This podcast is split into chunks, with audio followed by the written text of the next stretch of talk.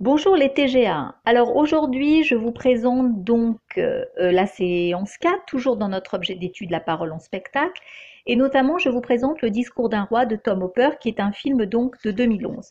Alors, pour résumer, euh, c'est ce que déjà j'ai évoqué en visio. Hein, dans les années 1930, au Royaume-Uni, le prince Albert, qui est le deuxième fils du roi George V, vit un grave problème de bégaiement.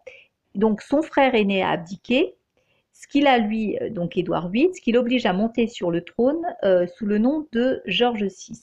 Or, le roi doit s'exprimer en public, et donc sur l'insistance de sa femme, il va rencontrer Lionel Locke, qui est un orthophoniste australien aux méthodes peu orthodoxes, qui va lui apprendre donc à dire ses discours. Et une amitié euh, à partir de là va naître entre ces deux hommes. Il faut savoir que ce prince Albert est le père de la reine Élisabeth, hein, reine d'Angleterre à l'heure actuelle, et c'est donc inspiré d'une histoire vraie.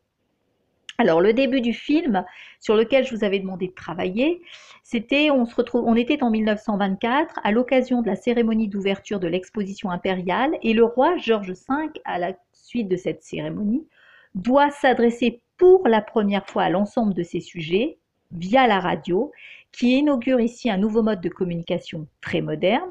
Et donc en 1925 lors du discours de clôture euh, le roi, George V, demande à son fils cadet, le duc York, futur roi, donc et père d'Élisabeth II, de prononcer ce discours de clôture. Et ce dernier souffre de bégaiement. Alors, je vous demandais, observer le discours par lequel donc commence le film. Alors, le film, on voit euh, donc le duc York, hein, qui est accompagné donc de son épouse, donc les parents d'Élisabeth II, qui est en train, on voit, de répéter son texte, on le voit donc articulé.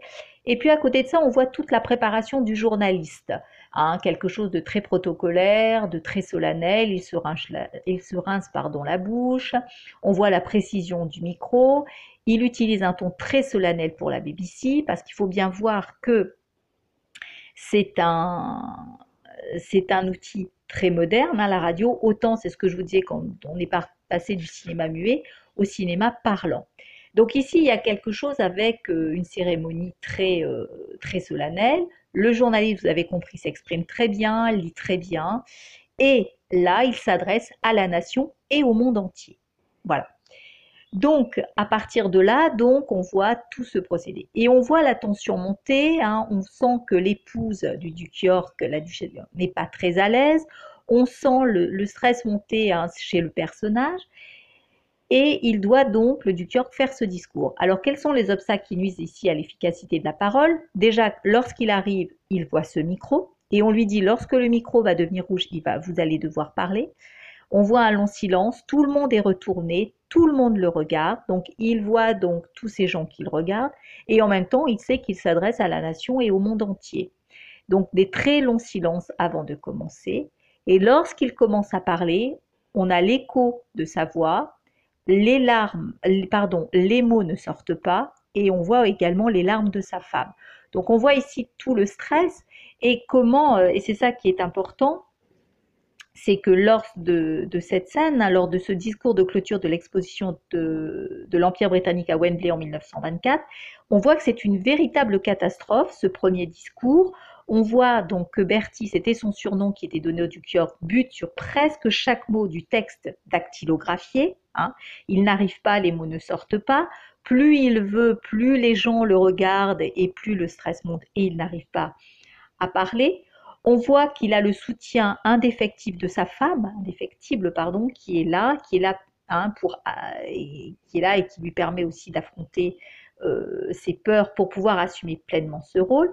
Et ce qui est important ici euh, à noter dans ce handicap, c'est que on voit en quoi ce bégaiement est une entrave majeure à la fonction de roi hein, ou de représentant de la couronne. On voit le rôle ici très important de la communication moderne sur la politique. Hein.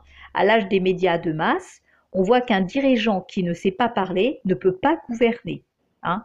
Donc, euh, je vous rappelle que le roi ici, il représente son pays à l'étranger, donc extrêmement important. Et puis, on voit autour de ce handicap aussi comment s'accepter tel que l'on est dans sa relation avec les autres, quelle est l'image que l'on renvoie avec ce bégaiement. Voilà. Donc, euh, voilà ce que, ce que l'on pouvait euh, en dire.